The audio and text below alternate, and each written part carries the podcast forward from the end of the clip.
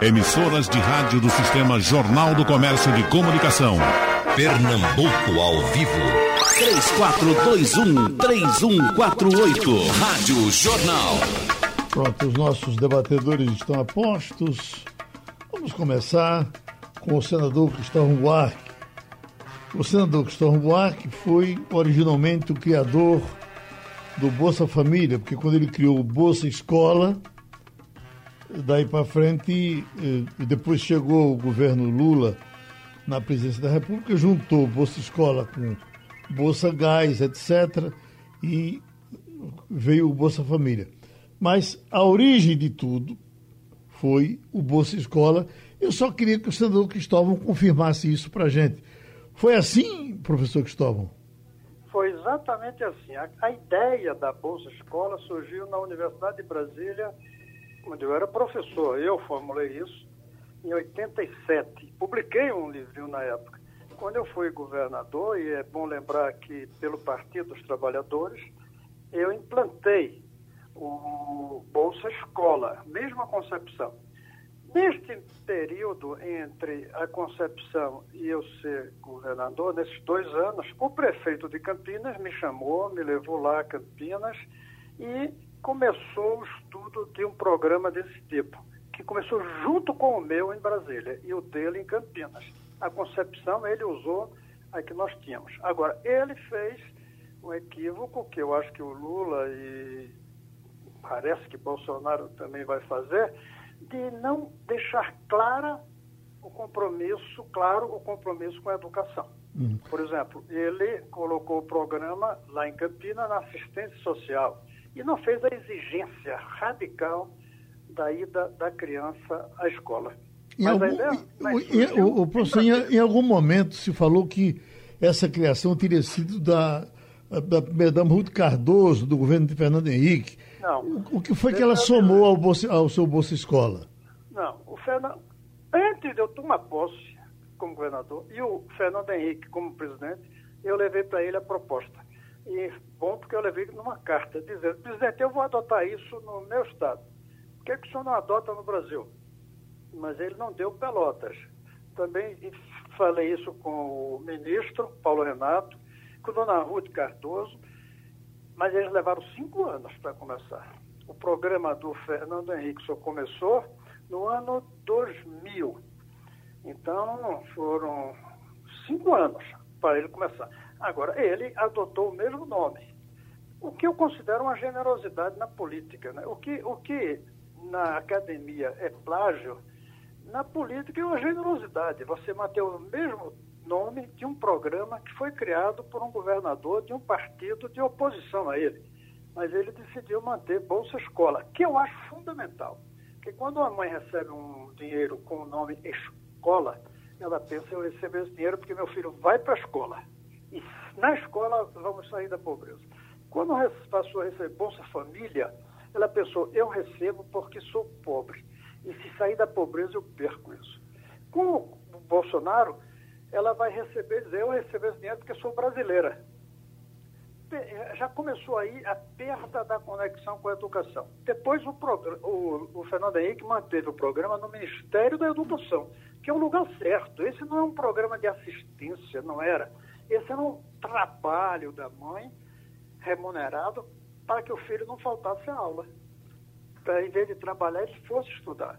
Então, quando vai para o Ministério do Desenvolvimento Social, perde esse compromisso forte com a educação. E depois, como você mesmo disse, quando mistura com os outros programas que já existiam, então passa a receber uma mãe que tem criança na escola e, e, e um, um, velho, um doente, que precisa também, mas que devia ser outra coisa, outro nome. Uhum. Deixa eu chegar no senador Humberto Costa porque, eh, senador, eh, eh, nós somos de uma, de uma geração que tratava essa coisa de auxílio como esmola aqui no Nordeste.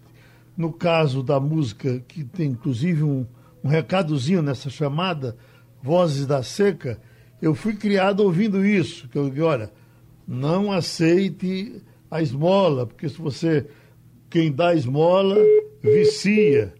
Caiu alguém? Caio Humberto foi. Então deixa eu passar para o professor Arlindo Soares, Professor Zé Arlindo, está comigo? Professor Zé Arlindo? Tudo bem, Geraldo? Estou ouvindo. Sim. Aí se dizia que a, a esmola vicia o cidadão. A gente ouviu essa, essa música de Zé Dantas com Gonzaga o tempo todo e fazia sentido por muito tempo. Depois, com o Bolsa Família, as pessoas começaram a dizer: não, a Bolsa Família também ajuda a economia. Tem municípios que vivem. De, me lembro que em Pesqueira, eu visitava Pesqueira, o pessoal da província diz: olha, isso aqui é Bolsa Família para comprar remédio ali, para comprar comida ali. Então, a, a, a, é um, um, dá-se uma sacudidela na economia com o Bolsa Família. Aí eu lhe pergunto: é, é verdade o que a, a, gente chamava de caridade depois passou a ser um, uma cunha econômica? Olha, Geraldo, muito bom dia. Bom dia, Cristóvão. Bom dia, Humberto, equipe aí de Geraldo. Olha, o, na verdade, o, o que o Luiz Gonzaga falava, se você vai ouvir e eu analisar, ele se referia àquela esmola individual, em que o político individualmente fazia uma concessão ou uma prefeitura em nome do prefeito, mas na medida que passa a ser uma política pública, é, com cadastro universalizado, torna-se um programa de efeito ou que influi na escola, como diz Cristóvão, e na renda da família, é, repercutindo no mercado local. Aliás, eu vi essa conversa, é, Cristóvão fez isso muito antes, mas quando eu cheguei na secretaria, eu vi algumas. O Banco Mundial dizia o seguinte: é, Secretaria de Planejamento do Estado, eu vi algumas conversas do Banco Mundial que dizia o, o, o capitalismo hoje não vai dar emprego a todo mundo. E é preciso ter consciência que daqui para frente vai haver uma parcela da população que vai ser, precisa ser complementado no seu salário sua, para sobreviver. Era um, é, então o Banco Mundial falava muito de programa de renda mínima que o Suplicy desenvolvia. Agora, a questão é como fazer. É, o, num país como o Brasil, de déficit educacional, o foco na escola era, era, muito importante. Mas esse programa de renda mínima, por exemplo, nos anos 90, do 2000, era muito discutido no Banco Mundial como um, um programa econômico de efeito de diminuição, não da desigualdade, mas de diminuição da pobreza e que tinha um efeito multiplicador no pequeno comércio. Certo. Então, agora, para trazer o doutor Humberto Costa e a gente depois puder botar os senhores na conversa, o doutor Humberto Costa, o PT em algum tempo tratou uh, uh, o, o, auxílio também como, uh, como esmola. Tem, existe, inclusive, uma coisa que gira aí na internet de Lula, fazendo crítica a, a, a, aos auxílios. O professor Jarlindo já explicou que era auxílio de outra forma, não é dessa forma que está aí. Mas o PSDB, por exemplo, foi crítico por um bom tempo ao Bolsa Família, porque achava que o Bolsa Família era um esmola. Então, por gentileza, trate desse assunto. Bem, bom dia, Geraldo. Bom dia a todos os ouvintes da Rádio Jornal. Eu entendo que os programas de transferência de renda, entre eles o Bolsa Família, que é reconhecido pela ONU, pelo FMI, pelo Banco Mundial, como o melhor e mais efetivo programa de transferência de renda do mundo, é na questão não um problema de educação ou um problema de saúde meramente, mas um problema de cidadania as pessoas o recebem não porque são simplesmente pobres, mas porque são cidadãs, são brasileiros e que precisam ter um incremento da sua renda para sobreviver com o um mínimo de dignidade. Obviamente que o programa, paralelamente, ele também tem a preocupação de fazer com que as pessoas tenham acesso às políticas públicas cuja obrigação de oferta é, é do poder público. Por exemplo, na área da educação, são 17 milhões de jovens de 6 a 17 anos que são acompanhados na sua matrícula, são acompanhados no seu trabalho escolar, na sua frequência, não como uma condição é, que, se não for cumprida, é uma punição. Não. Para despertar as condições, inclusive do poder público, analisar o porquê daquela não, daquele não cumprimento, criar as condições para que haja esse compromisso. Tem repercussões na área da saúde, por exemplo, onde 9 milhões de famílias são acompanhadas na área da atenção básica. E com resultados importantes: redução de 46% na mortalidade por diarreia, de 58% na mortalidade por desnutrição, de melhoria de 51% na garantia é, da preservação da estatura esperada de cada criança. Não é assim, não foi simplesmente uma junção de vários programas. É óbvio que o Bolsa, o Bolsa Escola inclusive nós implantamos aqui em Recife, ele teve uma inspiração importantíssima do professor Cristóvão Buarque, depois ele como governador, o prefeito de Campinas, enfim.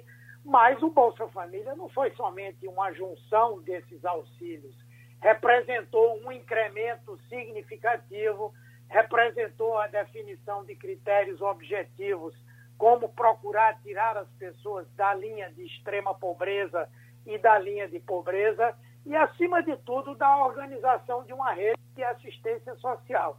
Que nós não podemos confundir assistência social com esmola. Nós temos que entender que o desenvolvimento social representa cidadania, é de garantia de cidadania para as pessoas e tem, inclusive, um grande efeito multiplicador do ponto de vista econômico. Só para ter uma ideia, um dos estudos feitos mostra que a cada um real que é empregado é, numa política de transferência de renda, nós temos uma multiplicação no produto interno bruto de 1,78 real. Então, na verdade, é um, é um programa, uma proposta, uma política extremamente complexa extremamente ampla, que não pode ser reduzida à ideia de uma esmola, de forma alguma. O senador Gustavo Buarque tem uma frase atribuída ao ex-presidente americano Ronald Reagan de que o bom programa social é aquele que acaba logo. Essa frase é correta?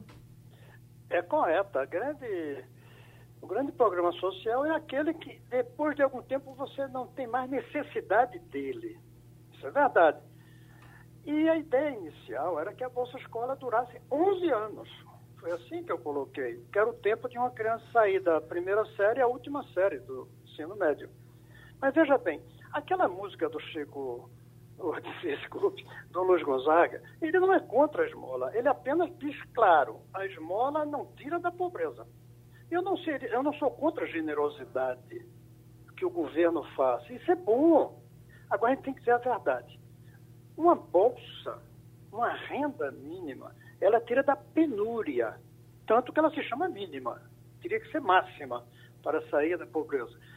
A gente não tira o povo da pobreza pulando uma linha de renda. A gente tira derrubando o muro separa quem tem acesso de quem não tem acesso ao que é essencial: comida, esgoto, água, escola, saúde, atendimento de saúde, transporte público. Então, o que nós queremos é tirar da pobreza ou apenas tirar da penúria. A sacada, desculpe a palavra, da Bolsa Escola foi: eu dou uma bolsa que tira da penúria, a pessoa vai ganhar uma renda para comer, porque comer você precisa de dinheiro, mas ao mesmo tempo, graças à escola, você vai sair da pobreza na próxima geração. Era pura verdade. A renda não vai tirar da pobreza, mas tira da fome. E vamos falar que, além das coisas positivas que o Humberto falou, o Lula tirou o Brasil do mapa da fome, graças, sobretudo, à Bolsa Família. Aí você diz, por que, que o Fernando Henrique não fez isso? Porque o Fernando Henrique fez para 4 milhões de pessoas, de famílias, e Lula para 12. Então tira da fome, mas não tira da pobreza. A pobreza é a renda inclusiva, como eu defendo. Você contrata pessoas para que tenha saneamento na sua rua. Você contrata uma mãe para que o filho não falte à escola. você paga para um, uns 12 milhões de analfabetos aprenderem a ler. Um programa bonito que tinha no meu governo aqui no Distrito Federal. Eu comprava a primeira carta que o analfabeto escrevesse em sala de aula. Ele não podia trazer de casa a carta escrita, porque aí podia outro ter escrito. E não podia é, escrever a carta logo que entrasse no curso. Tinha que esperar dois meses ou três, pelo menos. E não podia ser por mês, porque aí ele nunca ia dizer que aprendeu a ler. Então, isso eu tenho chamado de renda inclusiva. A renda mínima, eu não serei contra, porque é uma generosidade. Mas tem que dizer a verdade: ela não vai tirar da pobreza, ela vai tirar da penúria.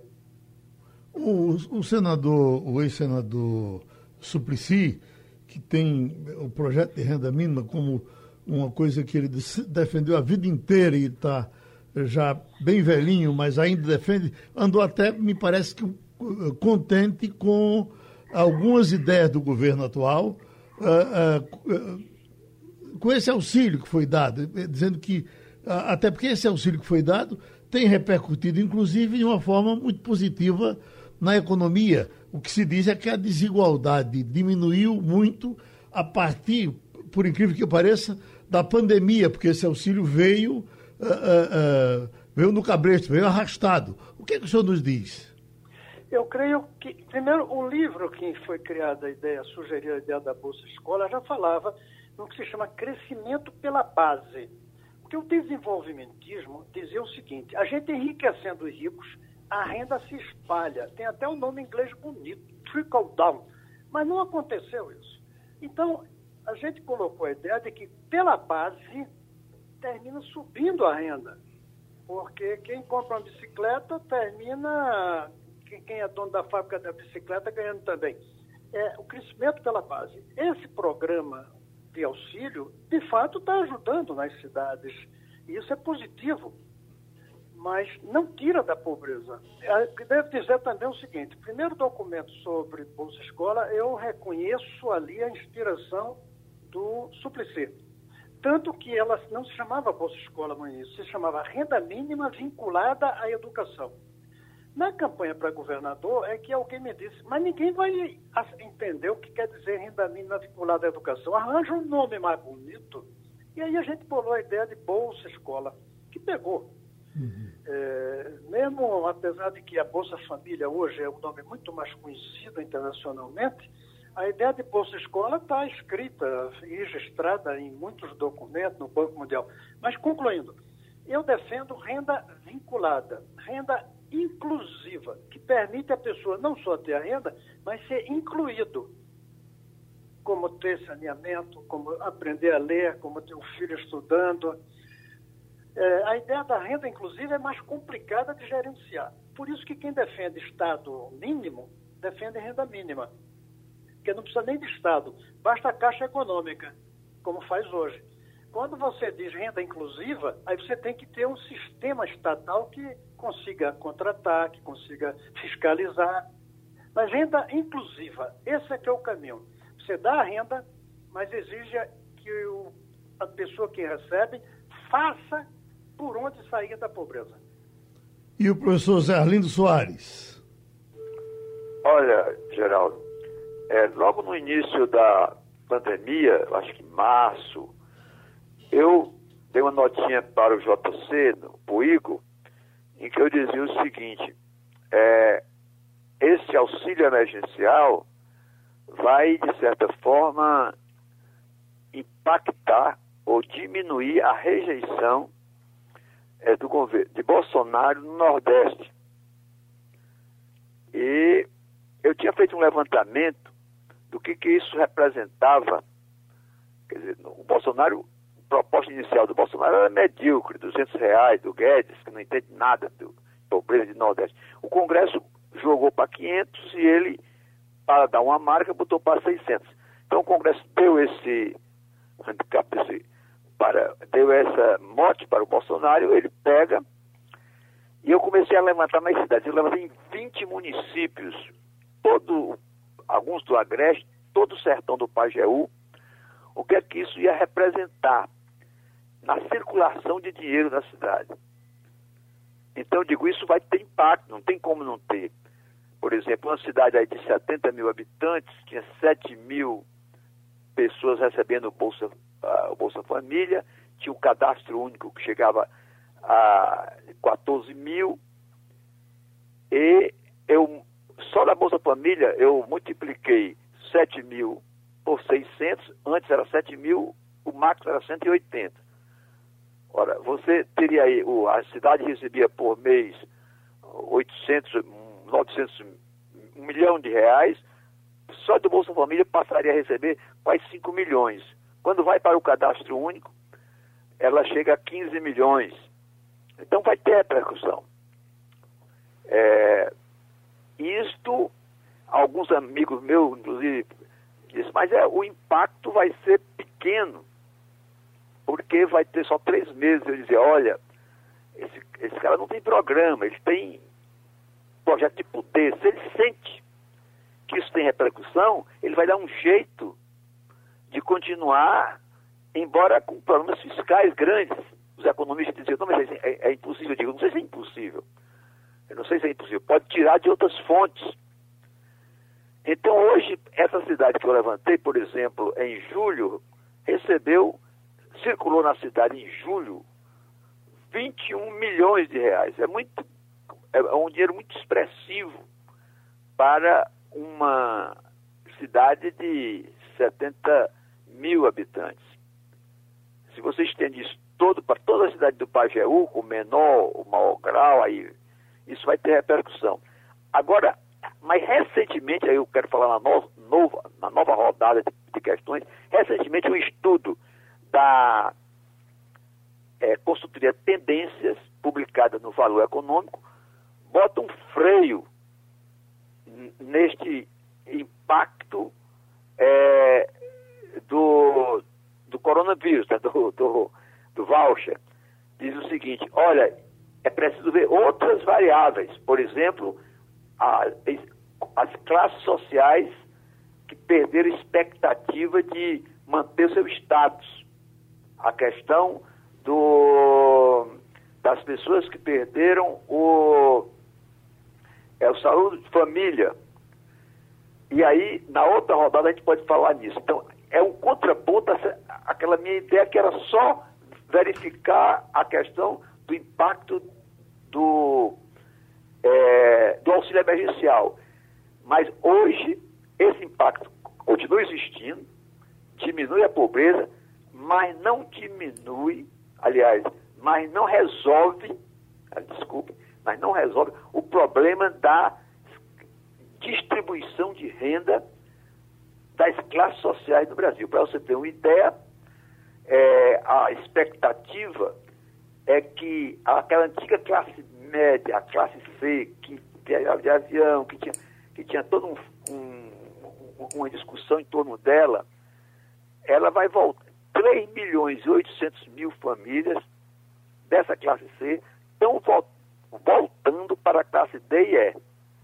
Aí, então, é, os 600 reais não é um, não é um contraponto para fazer com que elas percam é, que ela não perca o status.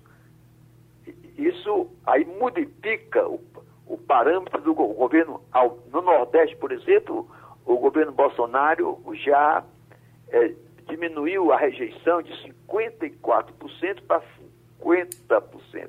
Diminuiu 4 pontos de rejeição. Isso é, é significativo. Entre os que eles recebem, que recebem, os mais pobres que recebem o Bolsa o emergencial, ele aumentou em 11% segundo a Datafolha. No entanto, ainda não se tem a repercussão dessas famílias que estão perdendo status, sem auxílio, sem condições de bancar a, o, o seguro-desemprego, aliás, seguro-saúde, e perdendo as expectativas sociais que elas tinham antes de viagem, é de turismo, etc. Essa é uma questão que a gente precisa discutir, que é o contraponto, a outra face da questão da pandemia na sociedade. O professor Zé Lindo, o senhor tem uma vida inteira realmente dedicada a essa coisa de, de debater e de tratar das desigualdades sociais. Eu lhe pergunto, uh, esse chamado invisível, miserável invisível, que só agora teria sido descoberto, o senhor já sabia da existência dele? Não, é, é, é aquele grupo que já o IBGE detectava, não, tinha nada de invisível, era aquele grupo de zero a um salário mínimo, é, ou zero meio salário mínimo, e eles já eram detectados, inclusive, oficialmente pelo IBGE. E a Bolsa Família, ela, com a renda per capita de 234, que quem podia receber Bolsa Família tinha que ter uma renda per capita de 234 reais, de certa forma, quando passa de 4 milhões do Fernando Henrique para 13 milhões do Lula, ela contemplou muito esse setor. Pernambuco recebe um milhão de pessoas, praticamente 90% das pessoas nessa faixa recebe auxílio. O que o, o, o impacto inicial do bolsa emergencial é que passou per capita de 232 para 500 reais. Então, o per capita aumentou, o maior número de famílias pode ser absorvido nesse per capita. Então, Geraldo, essa, esse pessoal invisível tem uma, uma faixa, principalmente nas grandes cidades, realmente que não é atingida por nenhum programa social e às vezes tem dificuldade de entrar nas estatísticas. Isso aí tem. É, é um, é um, é um estado lumpen do lumpen, um muito. Mas isso é residual. O que nós tivemos, devemos saber, no meu entender, é o seguinte: qual é a proporção de famílias que, numa recessão de 6%, é, com a proporção que vai ser atingida no seu, nas suas condições de vida. Essa é a discussão, que vai além do Bolsa, é, do, é, do auxílio emergencial. O auxílio emergencial ele chegou um momento de impacto, depois se viu que ele diminui o, o risco social para as pessoas mais pobres, mas, no entanto, a crise é tão grande que ele não tem condições de manter as pessoas, principalmente a classe C e D, nas mesmas condições sociais. Elas vão perder muito. E aí a relação é, de apoio ou ou de rejeição ao governo é que vai, vai se dar por aí. Vai se dar por aí. É, se ela vai ter condições de é, entender, é, perceber a percepção que ela vai ter da crise. É, já se falou em 15%, mesmo hoje aceitando que é 6%, ela é maior da história. Eu tenho falado isso com meus, meus amigos, Sérgio Buarque e outros, os é, economistas é, que eu me relaciono, então há, um, há, uma segurança nesse sentido. E que o, a retomada da economia, ela vai se dar de forma lenta e vai atingir esses setores. É, o desemprego vai, vai vir depois, quer dizer, primeiro a economia se restabelece de certo ponto, é, não em V, mas talvez em U, num modelo mais lento, mas a questão do desemprego, da retomada do emprego, ela é muito mais lenta do que a própria retomada da economia. Enfim, você tem aí 4 milhões de famílias, 3 milhões e 800, que devem retroceder para 10 anos atrás. Retroceder, a, pirâmide social vai retroceder no patamar de 10 anos atrás. Isso em relação de consumo, relação de expectativa, relação de eh, segurança de saúde. Essa é a grande questão, no meu entender, que a pandemia vai trazer e que já está sendo estudado. Eu, eu, fiquei muito impressionado com essa matéria do valor econômico, é, uma análise da consultoria de tendências, que leva em conta não apenas a renda, mas leva em conta a expectativa de consumo das diversas. Até a classe A perde gente nessa. Mas, mas a classe A perder algumas. Ela não muda o seu padrão de consumo ela pode, não muda o seu padrão de consumo. A, a, classe B, se ela vai para C, ela muda um pouco, mas também não é impactante. Impactante é você passa por setores mais da classe C, que já estava se acostumando a um padrão, e passa para um setor, para uma, um patamar que realmente o consumo cai fortemente, começando o, consumo do, do seu plano de saúde, que é considerado a terceira expectativa da população. A primeira é uma educação boa para os filhos. É, e a terceira é ter um bom plano de saúde, é uma expectativa de consumo. Isso foi já 300 mil pessoas já perderam o plano de saúde nessa pandemia. O que nos diz o senador Humberto Costa?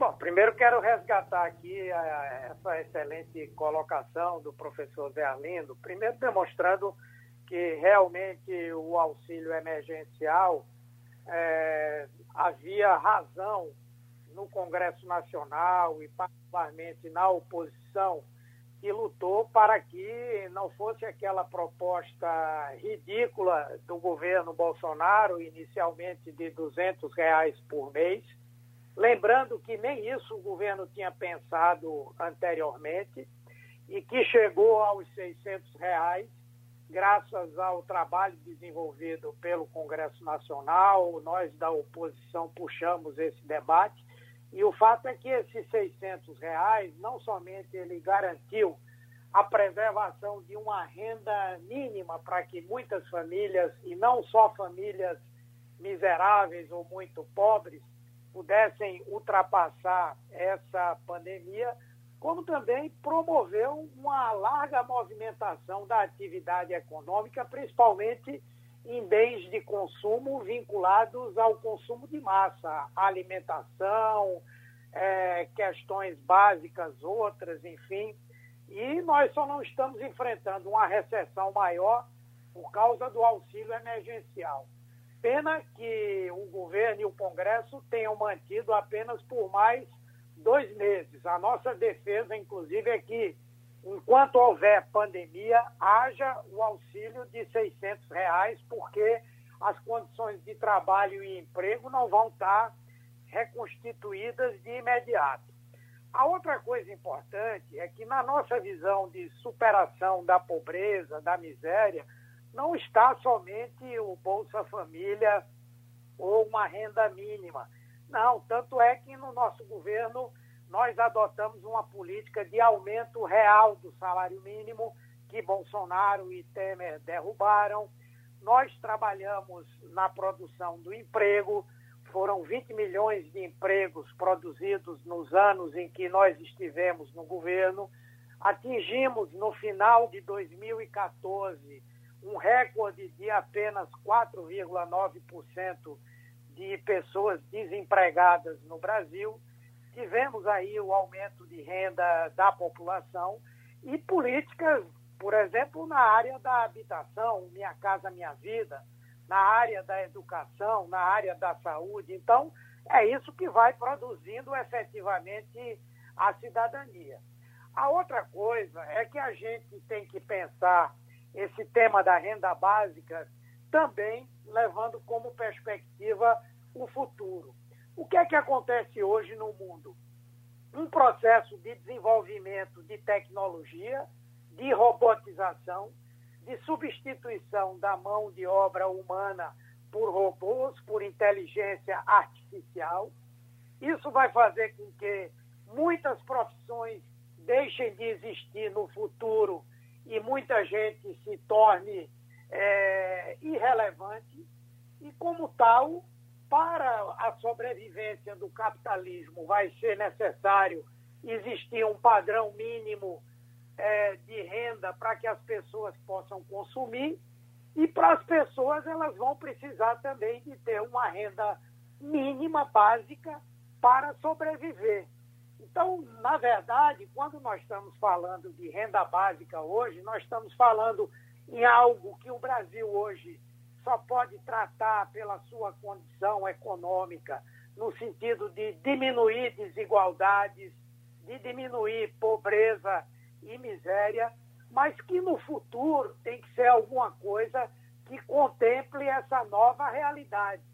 Que todo mundo na sociedade possa ter uma renda mínima garantida é, pelo poder público para que ela possa viver e para que possa fazer o próprio capitalismo se movimentar. Então, hoje, por exemplo, foi criada no parlamento a Frente Parlamentar em Defesa da Renda Básica, cujo objetivo é esse.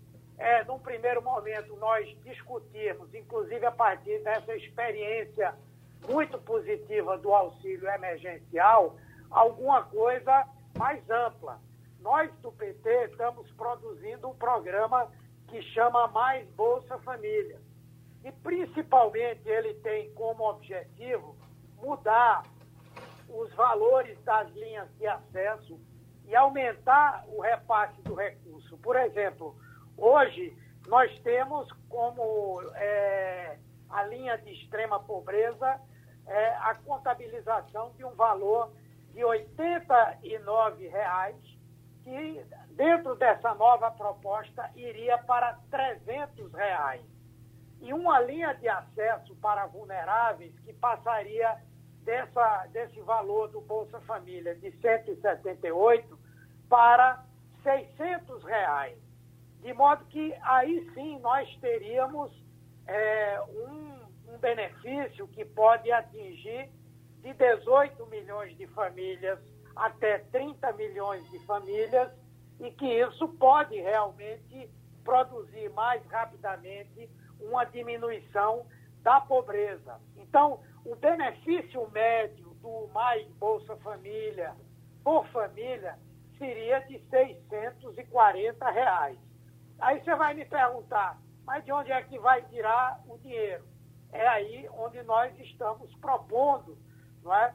dentro da reforma tributária solidária, a ideia de redução ou, elimita, ou elimita, eliminação é, das desonerações, das subvenções, a cobrança de impostos sobre quem tem ações e lucra e tem dividendos e com isso começam a pagar e o Brasil é um dos pouquíssimos países do mundo que não cobra.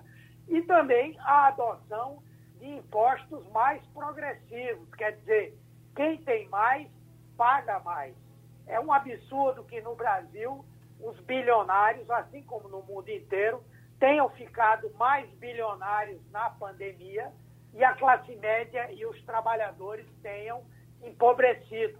Quem é que tem que pagar pela construção de uma sociedade mais justa? É quem tem mais.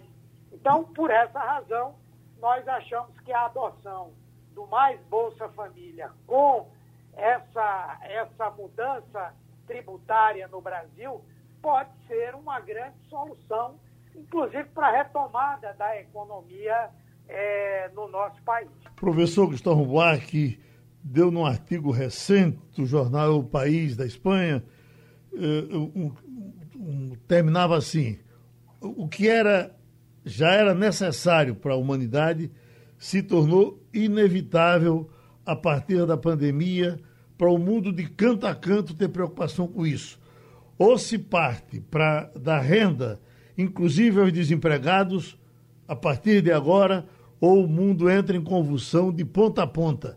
Podemos chegar a isso? Eu creio que já estamos nisso de alguma maneira, embora um tanto ainda invisível. Salvo no Líbano, porque houve uma explosão que despertou todo mundo para algo que já estava existindo.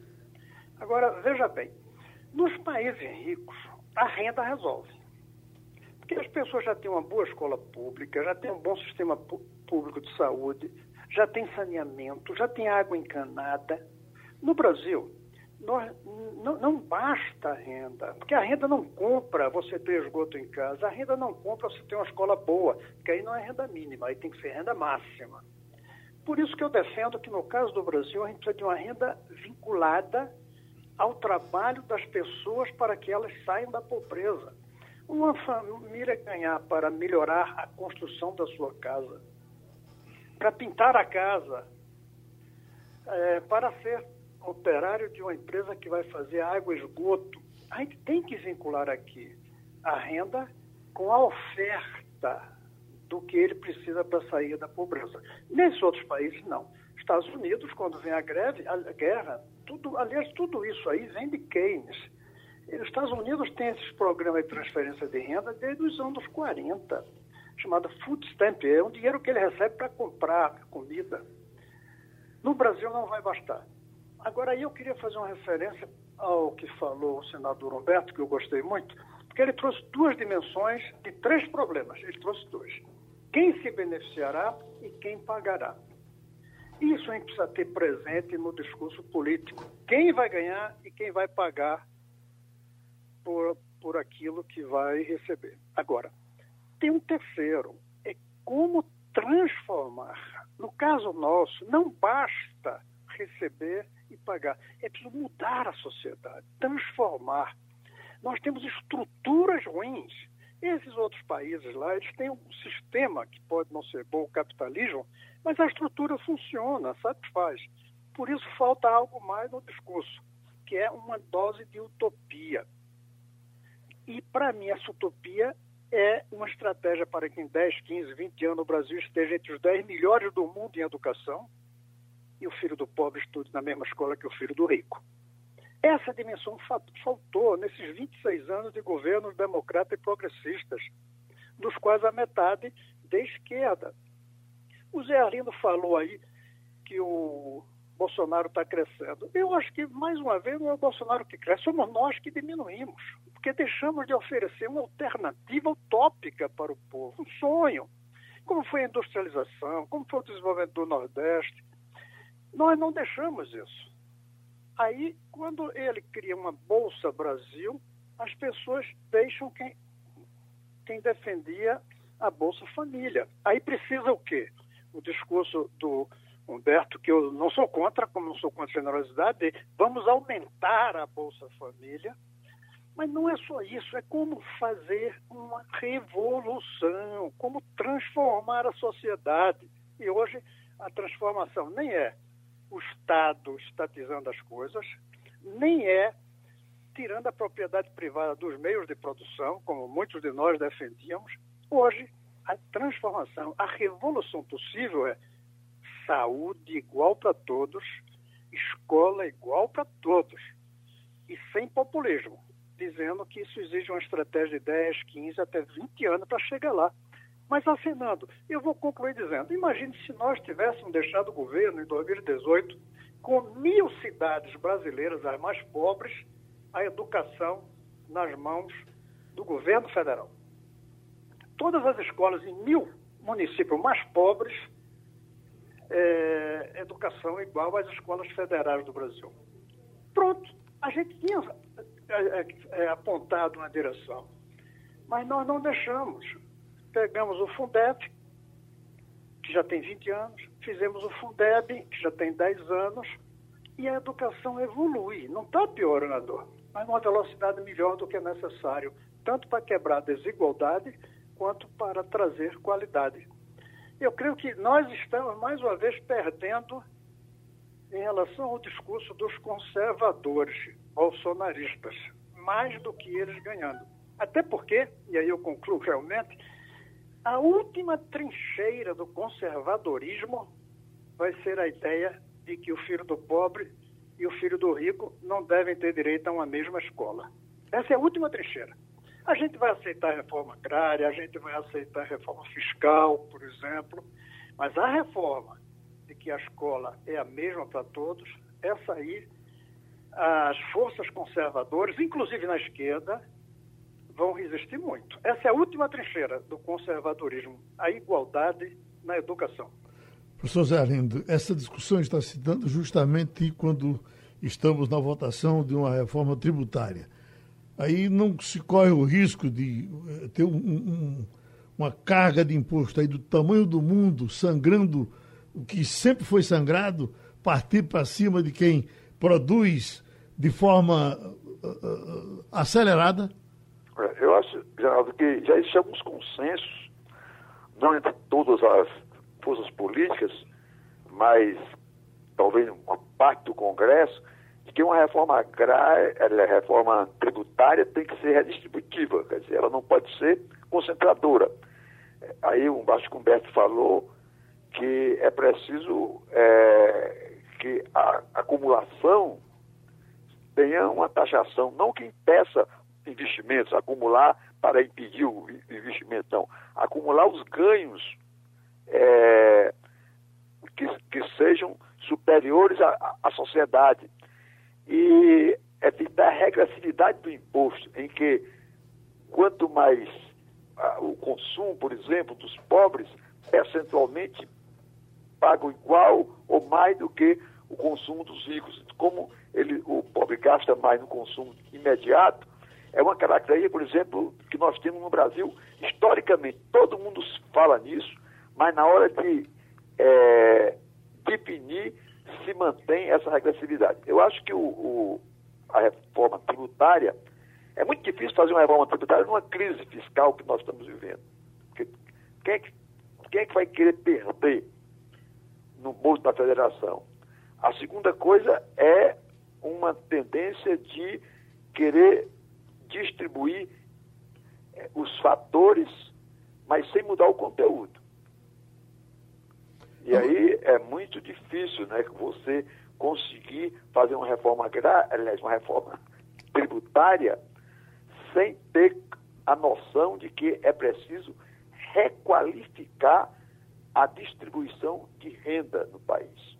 Tem que ter uma requalificação.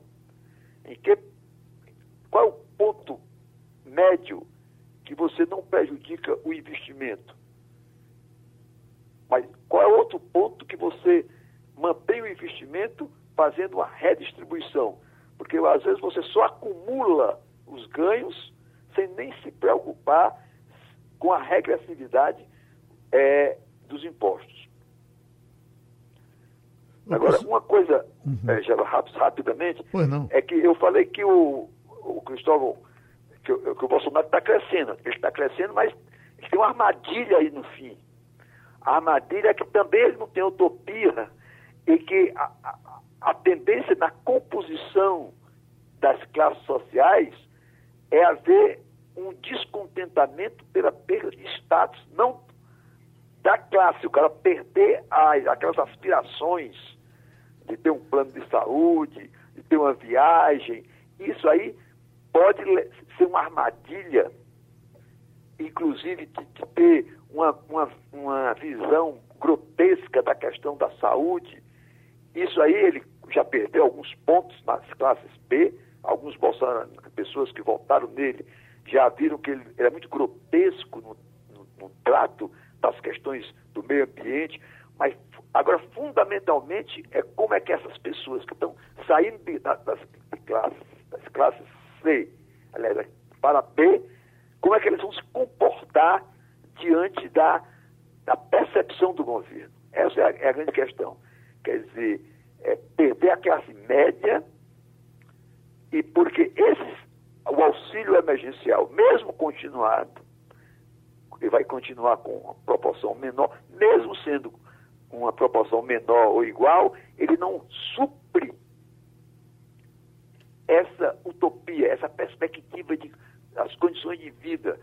Eu digo a utopia média, que é ter uma vida digna, ter uma garantia de saúde. E aí o mundo hoje está você vê nos Estados Unidos, só dar um exemplo. Os Estados Unidos têm uma coisa, como esse Trump também é exótico, logo quando veio a pandemia, ele fez uma isenção fiscal brutal para as grandes corporações. Aquele negócio pouco de empresário campeão, achando que se você joga dinheiro nas grandes corporações, elas vão se transformar imediatamente em empregos. Isso não ocorreu. Aí os democratas caíram em cima e ele imediatamente fez um programa que até deu certo, de, gastou um trilhão de dólares e basicamente na, nos créditos para a micro e pequena empresa.